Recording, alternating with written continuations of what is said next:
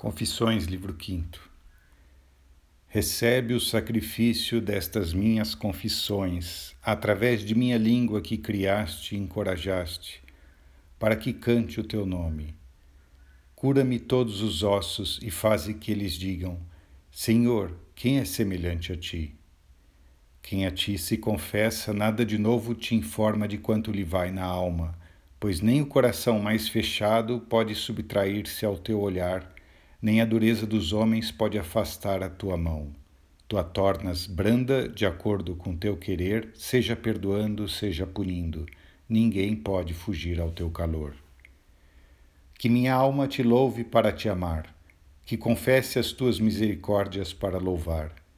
Toda a criação entoa sem cessar os teus louvores os seres espirituais voltados para ti e os demais seres animados ou inanimados através da boca de quem os contempla.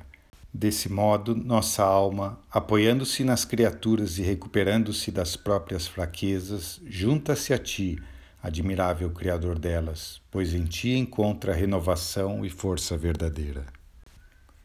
Capítulo 2 Afastem-se, fujam de ti os revoltados e os maus. Tu os vês e lhes distingues as sombras. O universo com eles é, é belo, embora sejam feios e disformes. Mas que mal puderam fazer-te? Como puderam desonrar-te o reino puro e santo desde o mais alto dos céus às últimas extremidades da terra? Para onde fugiram ao fugirem de tua face? Em que lugar não os podes encontrar? Fugiram para não verem teu olhar a observá-los, ofuscados, e para esbarrarem contigo, pois não abandonas as tuas criaturas. Sim, para esbarrarem contigo e serem com justiça punidos. Quiseram fugir de tua bondade e esbarraram na tua justiça e incidiram na tua severidade.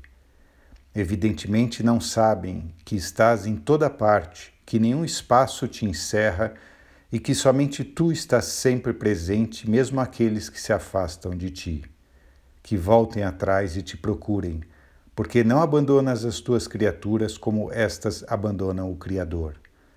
Voltem a procurar-te, eis que aí estás em seus corações, no coração de cada um que te reconhece e se lança a teus pés e chora no teu seio após longa e difícil jornada. Tu estás pronto a enxugar as suas lágrimas. Choram ainda mais e no pranto encontram a alegria, porque tu, Senhor, não és um homem qualquer de carne e osso, mas és tu o Senhor que os fizeste, que agora os encoraja e consola. Onde estava eu quando te procurava? Estava diante de mim, e eu até de mim mesmo me afastava, e se não encontrava nem a mim mesmo, muito menos podia encontrar-te a ti. Capítulo 3 Contarei na presença do meu Deus os acontecimentos daquele meu vigésimo nono ano de idade. Tinha vindo a Cartago um bispo maniqueu chamado Fausto, grande armadilha do diabo, cuja melíflua eloquência envolvera já muitas pessoas. Embora grande admirador dessa eloquência, eu sabia distingui-la da verdade das coisas que era ávido de aprender. Eu não reparava tanto no prato do discurso, mas que comida me servia esse famoso Fausto, tão citado pelos seus. Precedia-o a fama de homem competentíssimo nas ciências mais nobres e, em particular, de erudito nas letras. Eu que recordava, por tê-las lido e estudado, as obras de muitos filósofos, comparava algumas delas às prolixas fantasias dos maniqueus e concluía por achar mais verossímeis as teorias daqueles que possuíram luz suficiente para poder perscrutar a ordem no mundo, embora não tenham de nenhuma forma encontrado o seu Senhor. Pois tu, Senhor, és grande e olhas para o pobre e de longe fitas o soberbo. Tu te aproximas do coração contrito e não te revelas aos soberbos, ainda que a curiosidade e perícia deles consigam contar as estrelas dos céus e os grãos da areia, medir os espaços celestes e explorar o curso dos astros. Investigando esses mistérios com a inteligência e a perspicácia de ti recebidas, fizeram muitas descobertas, predisseram, com antecipação de muitos anos, os eclipses do Sol e da Lua, precisando dia, hora e modo de cada evento sem erro de cálculo. E tudo sucedeu conforme tinham previsto. De suas descobertas resultaram as leis até hoje consultadas e usadas para predizer o ano, o mês, o dia, a hora dos eclipses totais ou parciais do Sol e da Lua. E o fenômeno se realiza segundo as previsões. O povo se admira, os ignorantes ficam estupefatos, os sábios cientistas exultam e se orgulham, mas afastados e eclipsados de tua luz por sua vã soberba, prevêem com tanta antecipação o eclipse do Sol e não enxergam o seu próprio, já presente, porque não procuram indagar com espírito religioso aquele de quem receberam a inteligência que usam em tais pesquisas. E ainda que descubram terem sido feitos por ti, não são capazes de se entregarem a ti para que conserves o que fizeste. Como se fossem seus próprios criadores, não se oferecem a ti não sacrificam as próprias ambições como se abatem os pássaros que voam. Não sufocam as próprias curiosidades que, como peixes do mar, perscrutam os segredos do abismo.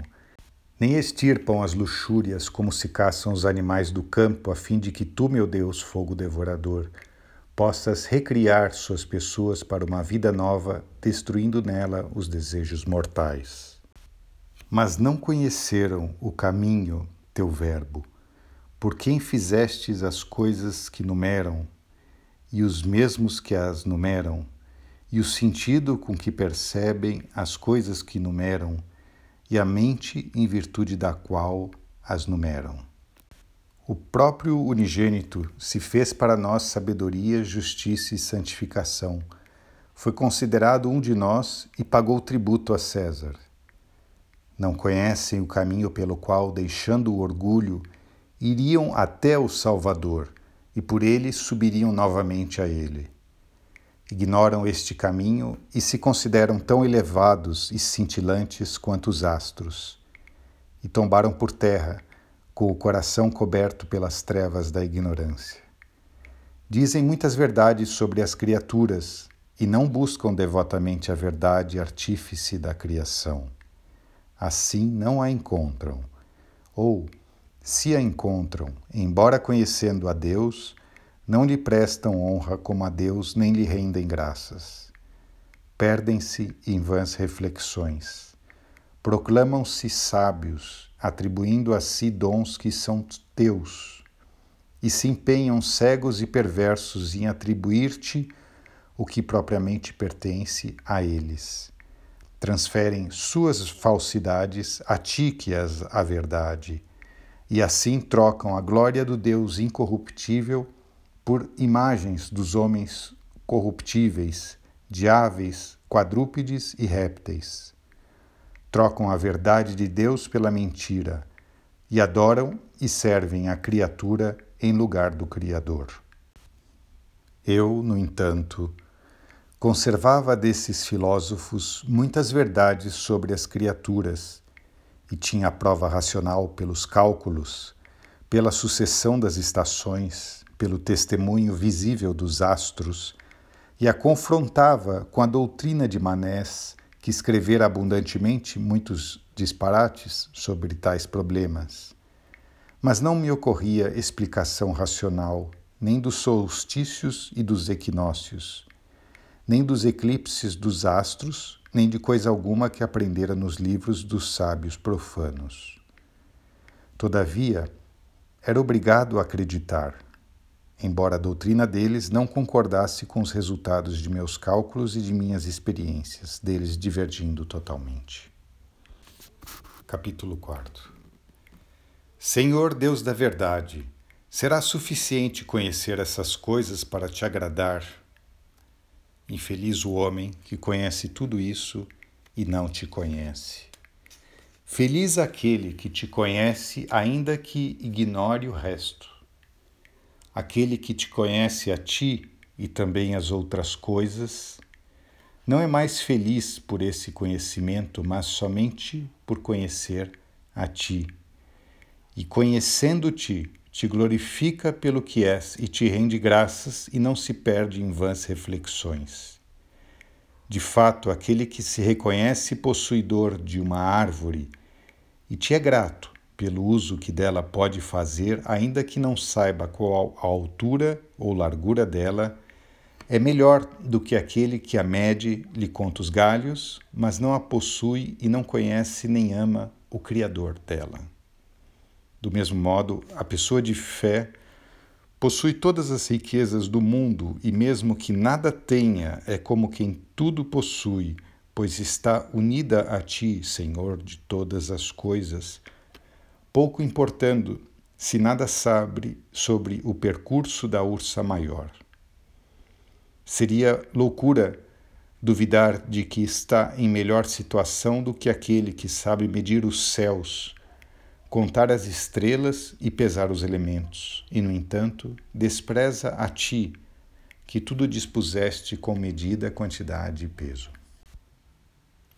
Capítulo 5 Mas quem pedia a esse manés que escrevesse sobre tais assuntos, de cujo conhecimento se pode prescindir para se aprender a piedade? Disseste ao homem: a piedade é sabedoria. Por isso, ele podia ignorar a piedade, ainda que possuísse profundamente todos aqueles conhecimentos. Mas já que teve a desfaçatez de ensinar as coisas que não sabia, certamente não podia conhecer a piedade. É vaidade o fato de exibir a ciência mundana que se possui, mas é piedade reconhecê-la como dádiva tua. Manés falava tanto e tão desatinadamente sobre esses assuntos que era facilmente confundido pelos verdadeiramente instruídos na matéria, de onde se concluía claramente qual a sua competência em outras questões mais recônditas. Não querendo ser desconsiderado pelos homens, tentou provar que o Espírito Santo, consolo riqueza de teus fiéis, nele habitava pessoalmente e com a plenitude de sua autoridade. Portanto, quando era apanhado em flagrante erro nas teorias ensinadas sobre o céu, as estrelas, os movimentos do Sol e da Lua, assuntos estranhos à doutrina religiosa, tornava-se evidente sua sacrílega temeridade. Transmitia noções não só por ele ignoradas, como também falsas, com tão insensato orgulho que não hesitava em atribuí-las a si próprio como se fosse pessoa divina.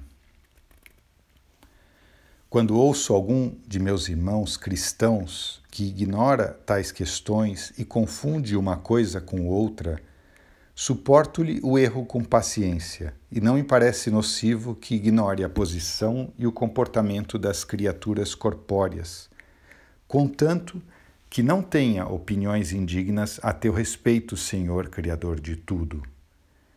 Todavia, ser-lhe-á funesto julgar que essas questões pertencem à essência doutrinal da religião e ter a ousadia de insistir em afirmações sobre assuntos que ignora. No entanto, tal fraqueza nos primeiros passos do caminho da fé é amparada maternalmente pela caridade até que o homem atinja a plena maturidade e não mais se deixe levar ao sabor de qualquer doutrina. Mas aquele que teve a ousadia de fazer-se doutor, mestre, guia, chefe e que faz seus discípulos crerem que estão seguindo não a um homem qualquer, mas o teu próprio Espírito Santo, quem não o julgaria por tamanha loucura digno de execração e desprezo, uma vez demonstrada sua falsidade? Eu, porém, não via ainda com clareza se era ou não possível explicar, à luz de seus ensinamentos, as mudanças de duração dos dias e das noites, hora mais longa, hora mais breve, a própria alternância deles e os eclipses e fenômenos semelhantes sobre os quais havia lido em outros livros. Que tal explicação fosse possível era ainda incerto para mim, porém a autoridade dele se antepunha à minha fé devido à sua fama de santidade. Capítulo 6 Durante cerca de nove anos, em que meu pensamento errante escutava a doutrina maniqueísta, aguardava ansiosamente a chegada de Fausto. Todos os outros maniqueus com quem tivera ocasionalmente contato não sabiam responder às objeções que eu lhes apresentava e me prometiam que a chegada dele, e num simples colóquio, seriam resolvidas com extrema facilidade essas e outras questões ainda mais graves que eu viesse a propor. Assim, quando ele chegou, travei conhecimento com um homem amável, de fala agradável, capaz de expor de forma muito mais atraente o que os outros dizem. Mas que importava a minha sede os preciosos cálices de um elegantíssimo copeiro? Meus ouvidos já estavam saturados de semelhantes discursos. Não me pareciam melhores porque feitos em linguagem mais burilada ou mais verdadeiro por serem mais eloquentes. Nem me parecia ele mais sábio pelo fato de ter aspecto simpático e falar elegante. E aqueles que o haviam elogiado não eram bons conhecedores da realidade, pois o tinham na conta de prudente e sábio por se agradarem de sua eloquência. Conheci também outro tipo de pessoas, para as quais até a verdade era suspeita e que não a aceitavam quando apresentada em linguagem rebuscada. Eu, porém, já tinha sido ensinado por ti, meu Deus, de modo extraordinário e misterioso. Creio no que me ensinaste, porque é verdade e fora de ti ninguém é mestre da verdade, qualquer que seja a maneira ou lugar em que esta apareça. Eu já havia aprendido de ti que uma coisa não deve ser aceita como verdade apenas pelo fato de ser afirmada em belo estilo, e não deve ser tida por falsa porque as palavras saem dos lábios de modo confuso. Por outro lado, não deve ser julgada verdadeira porque expressa sem cuidado, ou falsa porque é apresentada com elegância. A sabedoria e a ignorância são mais ou menos como os alimentos úteis ou nocivos. Podem ser apresentados através de palavras polidas ou rudes, como os bons e maus alimentos podem ser servidos em pratos finos ou grosseiros. A avidez com que durante tanto tempo esperei por aquele homem era satisfeita agora pelo calor e animação de sua dialética e por suas palavras tão bem escolhidas e que lhe ocorriam com facilidade para revestir seu pensamento. Eu estava encantado, e como muitos outros, ou antes, mais do que muitos outros, eu o louvava e exaltava. Todavia, aborrecia-me o fato de não conseguir, entre a multidão de ouvintes, comunicar-lhe as dificuldades que me angustiavam, compartilhando-as familiarmente com ele e ouvindo respondendo a seus argumentos. Quando finalmente me foi possível, com alguns amigos, fazer que ele me escutasse no momento oportuno, então lhe apresentei algumas dificuldades que me perturbavam. Descobri logo que ele nada entendia das disciplinas liberais, com exceção da gramática, da qual conhecia apenas o corriqueiro. Tinha lido alguns discursos de Cícero, pouquíssimas obras de Sêneca algumas obras de poetas e umas poucas de seus correligionários escritas em latim mais cuidado. E como se exercitava diariamente na oratória, havia adquirido facilidade de falar, tornada ainda mais agradável e sedutora pelo emprego inteligente de seu talento e de certa graça natural. Serão exatas essas recordações, Senhor meu Deus, árbitro da minha consciência Ponho diante de ti meu coração e minha memória, tu que desde então me guiavas pelos caminhos secretos de tua providência, já me lançavas em rosto meus graves erros, a fim de que eu os enxergasse e os detestasse. Capítulo 7 Depois que me pareceu evidente ser aquele homem incompetente nas ciências em que o considerara competentíssimo, Comecei a desesperar de sua capacidade para explicar e resolver os problemas que me angustiavam. Ele poderia perfeitamente ser ignorante em tais questões e, no entanto, possuir a verdade da fé, desde que não fosse maniqueísta. Os livros desta seita, na verdade, estão cheios de intermináveis fantasias a respeito do céu, dos astros, do sol e da lua. Na verdade, eu já não esperava que ele pudesse demonstrar de modo satisfatório o que eu mais desejava saber. Se essas dificuldades eram resolvidas mais claramente nos livros maniqueístas ou naqueles em que eu havia encontrado cálculos que me satisfaziam, ou se pelo menos as duas soluções se equivaliam. Fosse como fosse, apresentei-lhe meus problemas para exame e discussão e ele modestamente não teve a coragem de assumir a responsabilidade de uma demonstração. Reconhecia a própria ignorância e não se envergonhou de confessá-la. Não pertencia ao grupo de pauradores que muitas vezes eu suportara e que tinham procurado elucidar-me sem nada dizer. Este homem tinha um coração que, se não era dirigido a ti, pelo menos era bastante prudente para consigo mesmo. Não ignorando a própria ignorância, não quis arriscar-se temerariamente numa discussão que não lhe permitiria saída nem retirada fácil. Foi-me por isso mais simpático do que os outros. A modéstia de um espírito sincero é mais bela que a ciência que eu buscava e foi sempre o mesmo diante de todas as questões mais difíceis e sutis.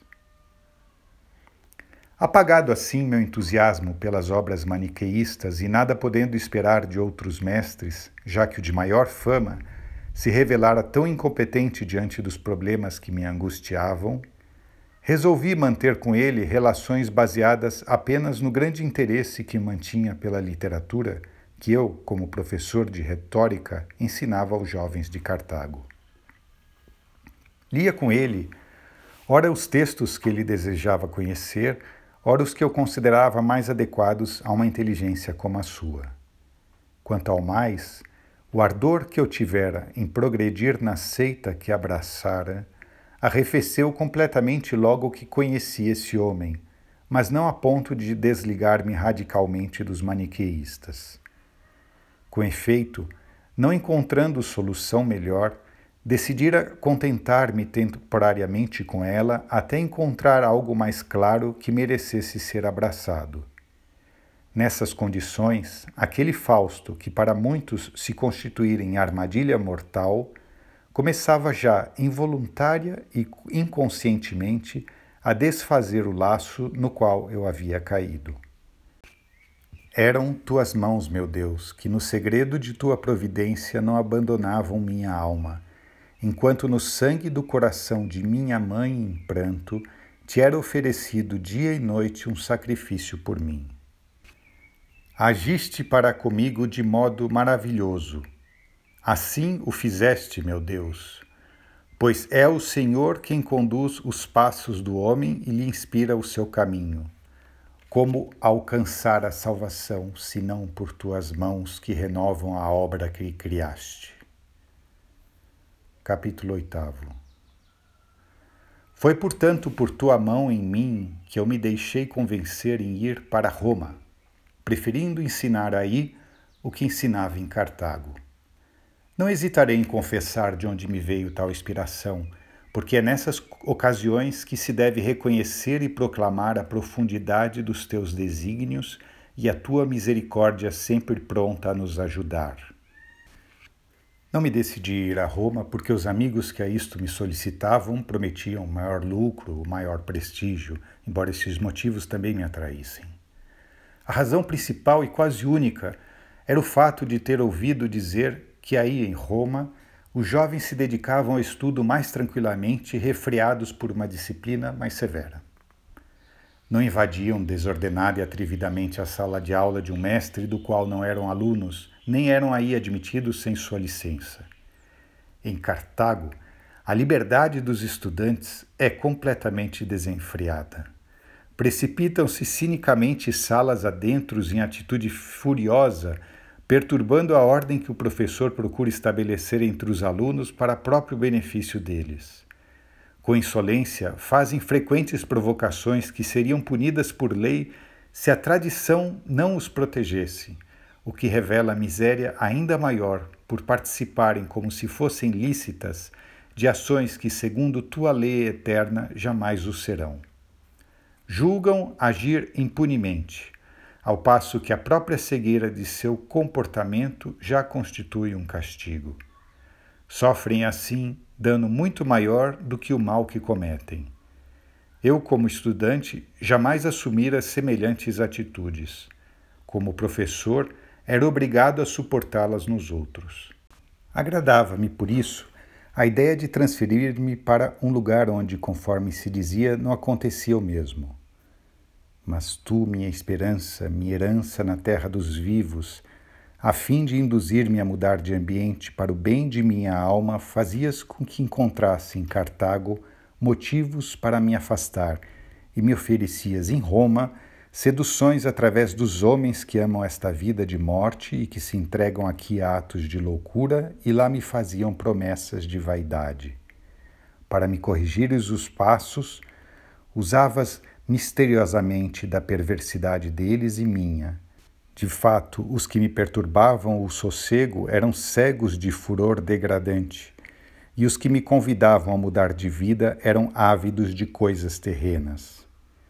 Quanto a mim, se eu detestava aqui uma realidade miserável, apetecia em Roma uma falsa felicidade. No entanto, somente tu, meu Deus, conhecias os motivos que me faziam deixar Cartago e me levavam a Roma mas não os manifestavas a minha mãe nem a mim. Ela chorou amargamente a minha partida e me seguiu até o mar. Quando me apertou estreitamente, tentando persuadir-me a voltar ou a deixá-la vir comigo, enganei-a, fingindo que desejava acompanhar um amigo que aguardava vento favorável para navegar. Menti a minha mãe, e que mãe, fugi dela. No entanto, Apesar da sordidez execrável de que eu estava cheio, tu me salvaste, porque me perdoaste misericordiosamente ainda dessa vez, pois me livraste ileso das águas do mar para conduzir-me às águas da tua graça. Estas, purificando-me, enxugariam os rios de lágrimas dos olhos de minha mãe, que por mim regavam a terra cotidianamente diante de ti. Recusando voltar sem mim, eu a convenci com esforço a passar a noite numa capela dedicada a São Cipriano, vizinha ao lugar onde se achava nosso navio. Nessa mesma noite, parti escondido e ela ficou a chorar e a rezar. Que te pedia ela, meu Deus, com tantas lágrimas, senão que impedisses a minha viagem? Mas tu, em teus misteriosos desígnios, escutando o ponto vital de seus desejos, não atendeste ao que ela te pedia, exatamente para realizares em mim a aspiração das contínuas preces dela. Soprou o vento, encheram-se as velas e desapareceu a nossos olhos a praia, na qual na manhã seguinte ela enlouqueceria de dor e encheria de lamentos e gemidos teus ouvidos indiferentes. Tu me levavas para longe dela, a fim de que eu vencesse as paixões pelas próprias paixões e para punir com o merecido flagelo da dor a saudade do seu amor humano por mim. Como acontece com todas as mães, queria conservar-me a seu lado, porém muito mais que o normal, e não sabia que tu, com minha ausência, lhe preparavas grandes alegrias. Ela não o sabia e por isso chorava e se lamentava. Surgia neste seu sofrimento a herança de Eva, pois procurava na dor aquela que na dor tinha dado a luz. Acusando-me de tê-la enganado cruelmente, voltou à vida habitual e às orações por mim, e eu viajava para Roma.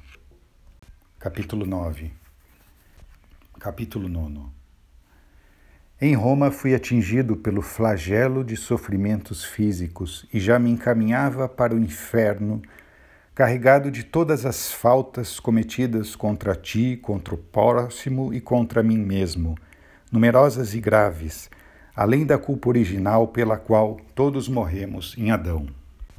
Nenhuma delas me tinha sido perdoada pelos merecimentos de Cristo, nem ele tinha ainda apagado com a sua cruz a inimizade que eu, pelos meus pecados, contraíra contigo. E como poderia fazê-lo um fantasma na cruz como eu o considerava? Tão falsa me parecia sua morte corporal quanto era verdadeira a morte da minha alma. E tão verdadeira era a morte da sua carne quanto era falsa a vida da minha alma. Aliás, disto eu não me persuadia. Entretanto, minha febre aumentava e eu ia morrer em perdição de fato morrendo, então para onde eu iria, se não para o fogo e para as penas estabelecidas por tua lei para um comportamento semelhante ao meu? Minha mãe ignorava o perigo que ocorria, mas bem longe continuava a rezar por mim. Mas tu, que estás presente em toda parte, a ouvias onde ela estava e tinhas compaixão de mim onde eu me encontrava e de novo me deste a saúde do corpo.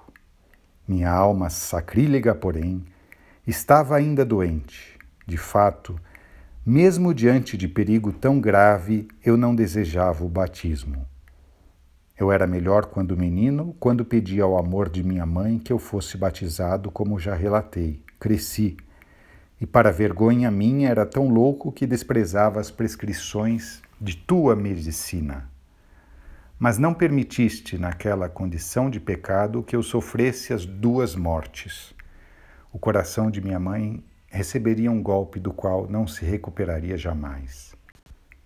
Não é fácil explicar o que ela sentia por mim. Sofria muito mais agora ao dar-me a luz pelo espírito do que quando sofreu as dores do parto natural. Não vejo como ela se recuperaria se a minha morte ocorrida em tais condições tivesse ferido as entranhas do seu amor. E assim, para onde teriam ido tantas orações tão constantes e ininterruptas, se não para junto de ti? Tu, ó Deus de misericórdia, não podias desprezar o coração contrito e humilhado de uma viúva pura e modesta, fiel nas esmolas e devota servidora de teus santos que não deixava passar um dia sem apresentar ao altar a sua oferta, que duas vezes por dia, pela manhã e pela tarde, ia à igreja não para inúteis tagarelices, conforme o costume de certas senhoras, mas para ouvir tua palavra e fazer-se ouvida por ti em suas orações. Ela era assim por graça tua. Poderias, acaso, recusar ajudá-la, não te importando com aquelas suas lágrimas, que não te pediam nem ouro, nem prata, nem outros bens frágeis e passageiros, senão apenas a salvação de seu filho? Certamente não, Senhor. Pelo contrário, estavas a seu lado e escutavas, realizando o teu plano pré-estabelecido. É certo que não a enganavas nas visões e respostas que lhe davas, tanto aquelas que já recordei como outras que não relembrei. Ela as conservava fielmente em seu peito e as recordava em suas orações como escritas pela tua mão, que assim deviam cumprir-se. Porque, ainda que tua misericórdia seja infinita, tu tens como costume fazer-te devedor de promessas para aqueles a quem tu perdoas todas as suas dívidas. Capítulo décimo. Restabeleceste minha saúde e salvaste no corpo o filho de tua serva, para ter mais tarde a quem dar uma salvação maior e mais segura. No entanto, eu continuava em Roma a frequentar os chamados santos enganados e enganadores, e não só com seus ouvintes, entre os quais estava aquele que me acolheu em casa quando adoeci e convalesci mas também com os chamados eleitos. Conservava ainda a ideia de que não éramos nós que pecávamos, mas há alguma outra natureza estabelecida em nós. O fato de estar sem culpa e de não dever confessar o mal após tê-lo cometido satisfazia o meu orgulho. Desse modo, eu não permitia que curasses minha alma que pecara contra ti, preferindo desculpá-la e acusar não sei qual outra força que estava em mim, mas que não era eu. Na realidade, tudo aquilo era eu, mas a impiedade me dividia contra mim mesmo. Pecado ainda mais grave era o de não me considerar pecador, e execrável iniquidade era preferir que tu, Deus onipotente, fosses vencido em mim para minha ruína, em lugar de ser eu vencido por ti para minha salvação. Ainda não tinha posto guarda à minha boca e uma porta de proteção para meus lábios, a fim de que o meu coração não se afeiçoasse às palavras de malícia, a fim de encontrar desculpas para os meus pecados. Por isso me entendi ainda com seus eleitos, não mais esperando progredir naquela falsa doutrina. Passei a olhar com menor empenho e interesse os princípios que havia decidido adotar até que encontrasse algo melhor. Acudira-me de fato a ideia de que os mais esclarecidos entre os filósofos eram os chamados acadêmicos, quando afirmavam ser preciso duvidar de tudo e que o homem não pode compreender da verdade. Eu conhecia o pensamento deles pelo que lhes era comumente atribuído, pois não compreendia ainda seus reais propósitos. Nessas condições, não deixei de reprimir claramente a excessiva confiança que, como constatei, meu hospedeiro nutria pelas fábulas que enchem os livros maniqueus. No entanto, eu cultivava mais amizade com eles do que com os estranhos a essa heresia. Já não defendia essa doutrina com entusiasmo de outrora, mas a amizade dos maniqueus, em Roma muitos se ocultavam, impedia-me de procurar outra coisa, mesmo porque não tinha esperança de encontrar na tua igreja a verdade da qual me haviam afastado, ó Senhor do céu e da terra, Criador de todas as coisas visíveis e invisíveis. Parecia-me realmente indigno acreditar que havias tomado a imagem humana e circunscrito tua divindade nos limites de um corpo humano. E, no entanto, quando queria pensar no meu Deus, só sabia representá-lo sob a forma de massa corpórea. Parecia-me que não devia existir nada de incorpóreo. E esta era a principal e talvez a causa única do meu erro. Em consequência, eu deduzia que também o mal era uma substância desse gênero, ora massa escura e disforme, ora espessa chamada terra, ora tênue e sutil como o ar, que os maniqueus imaginavam como um espírito maligno rastejando sobre a terra. Mas certa religiosidade que possuía me obrigava a crer que um Deus bom não podia ter criado uma natureza má. Concluía daí que devia haver duas substâncias opostas entre si, ambas infinitas, sendo, porém, a má em medida mais limitada e a boa em medida mais ampla. E desse princípio peçonhento derivavam todas as outras ideias errôneas. E quando meu espírito tentava retornar à fé católica, sentia-se repelido, porque a opinião que formava da fé católica não era exata. E me parecia mais reverente, ó meu Deus, que te manifestas nas tuas misericórdias para comigo, acreditar-te infinito em todo sentido, exceto naquele em que se opõe a ti a substância do mal, onde me via obrigado a reconhecer-te finito, do que imaginar-te limitado pela forma de um corpo humano. E me parecia mais justo crer que não tivesses criado mal nenhum, do que acreditar que a natureza do mal, como eu a imaginava, proviesse de ti. Na minha ignorância, eu imaginava o mal não só como substância corpórea, pois não sabia conceber um espírito, mas também como um corpo sutil que se difunde no espaço. Nosso próprio Salvador, teu Filho único, eu o imaginava como se proviesse da massa do teu corpo de luz para a nossa salvação. Em relação a ele, nada eu acreditava a não ser o que minha ignorância deixava conceder. Sustentava, portanto, que uma natureza de tal gênero não podia nascer da Virgem Maria sem unir-se à carne. Mas eu não conseguia ver como poderia unir-se à carne e ao mesmo tempo não se contaminar este ser que eu imaginava.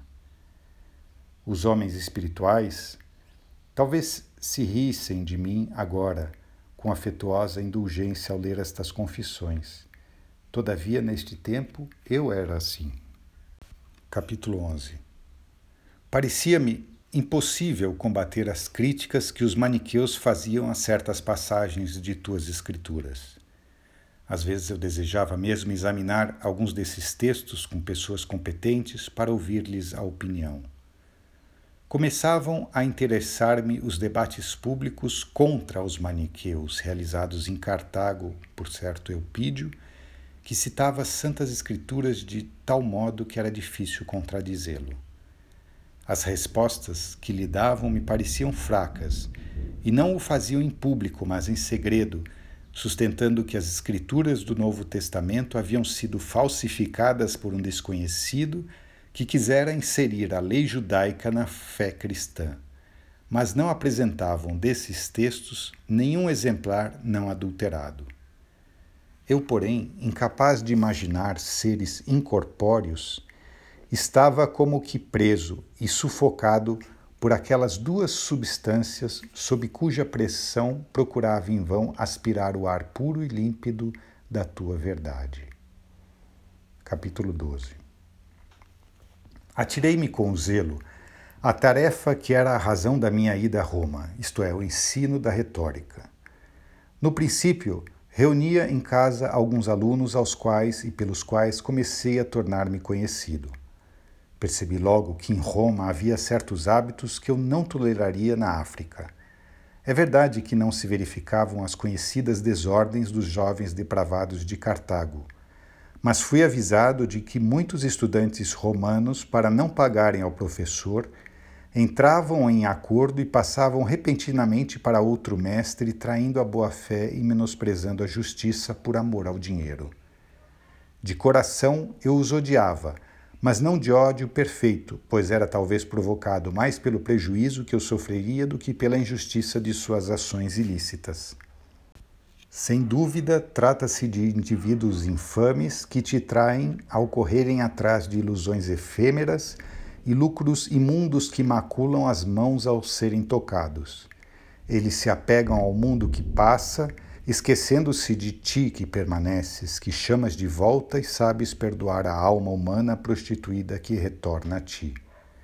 Detesto ainda agora essa gente depravada e corrupta, mas amo-a também para corrigi-la e ensinar-lhe a dar preferência à doutrina que aprendem mais do que ao dinheiro, e para que te apreciem, meu Deus, mais a ti do que a própria doutrina a ti, que és a verdade, a abundância de felicidade segura e de paz puríssima. Mas nessa época eu preferi evitar as maldades deles por meu próprio interesse do que torná-los melhores por teu amor. Capítulo 13 Quando o prefeito de Roma recebeu de Milão o pedido de um professor de retórica para esta cidade, com oferta de transporte público, eu mesmo solicitei o emprego através de amigos embriagados de ideias maniqueístas, sem saber que minha ida deveria separar-nos para sempre. O prefeito Símaco, após submeter-me à prova de um discurso, me fez partir.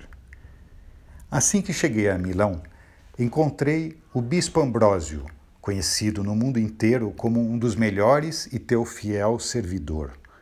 Suas palavras ministravam constantemente ao povo a substância do teu trigo, a alegria do teu óleo e a embriaguez sóbria do teu vinho. Tu me conduzias a ele, sem que eu o soubesse, para que eu fosse por ele conduzido conscientemente a ti.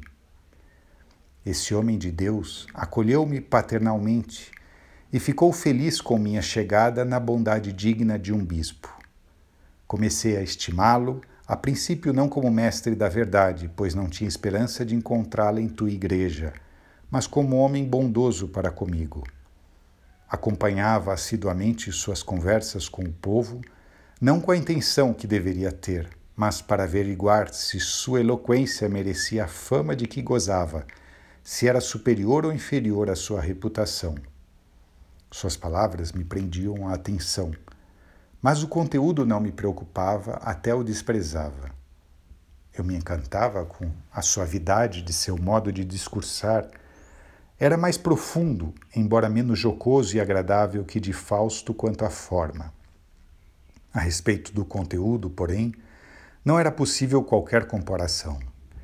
Perdia-se este último entre as falsidades dos maniqueus ao passo que o outro ensinava a doutrina mais sadia da salvação. Mas a salvação está longe dos ímpios, e eu era um deles, ainda que estivesse me aproximando dela paulatinamente e sem o perceber. Capítulo 14 Não me esforçava em aprender os temas que ele expunha, mas somente em ouvir como ele os dizia. Permanecer em mim esse fútil interesse perdidas as esperanças de que se patenteasse ao homem um caminho para chegar a ti. No entanto, junto com as palavras que me agradavam, chegavam-me também ao espírito os ensinamentos que eu desprezava. Não me era possível separar as duas coisas. Enquanto abria o coração às palavras eloquentes, entrava também pouco a pouco a verdade que ele pregava. Comecei então a notar que eram defensáveis suas teses, e logo vinha a perceber não ser temerário defender a fé que o supunha impossível opor aos ataques dos maniqueus. E isto, sobretudo porque via resolverem-se, uma a uma, as dificuldades de várias passagens do Antigo Testamento que, tomadas ao pé da letra, me tiravam a vida. Ouvindo agora a explicação espiritual de tais passagens, eu me reprovava a mim mesmo por ter acreditado que a lei e os profetas não pudessem resistir aos ataques e insultos de seus inimigos. Todavia, não me sentia no dever de abraçar a fé católica só pelo fato de que ela podia contar com doutos defensores capazes de refutar as objeções dos adversários com argumentos sérios. Por outro lado, não me pareciam condenáveis as doutrinas que abraçara os argumentos de defesa das duas partes equivaliam-se. A fé católica não me parecia vencida, mas para mim ainda não me afigurava vencedora. Foi então que comecei a empenhar todas as forças do espírito na busca de um argumento decisivo para demonstrar a falsidade dos maniqueus. Se me fosse possível conceber uma substância espiritual, Todos os obstáculos teriam sido superados e afastados do meu espírito, mas não podia. Contudo, em relação à própria estrutura do mundo e à natureza inteira perceptível a nossos sentidos físicos, minhas reflexões e comparações me convenciam cada vez mais de que a maior parte dos filósofos tinham opiniões bem aceitáveis. Assim, duvidando de tudo à maneira dos acadêmicos, como se imagina comumente, Flutuando entre todas as doutrinas, resolvi abandonar os maniqueus. Parecia-me, nesse momento de dúvida, que não devia permanecer nessa seita que eu colocava em plano inferior a alguns filósofos, se bem que recusasse terminantemente confiar a seus cuidados a fraqueza de minha alma por ignorarem eles o nome de Cristo. Resolvi então permanecer como catecúmeno na Igreja Católica, conforme o desejo de meus pais, até que alguma certeza viesse apontar-me o caminho a seguir.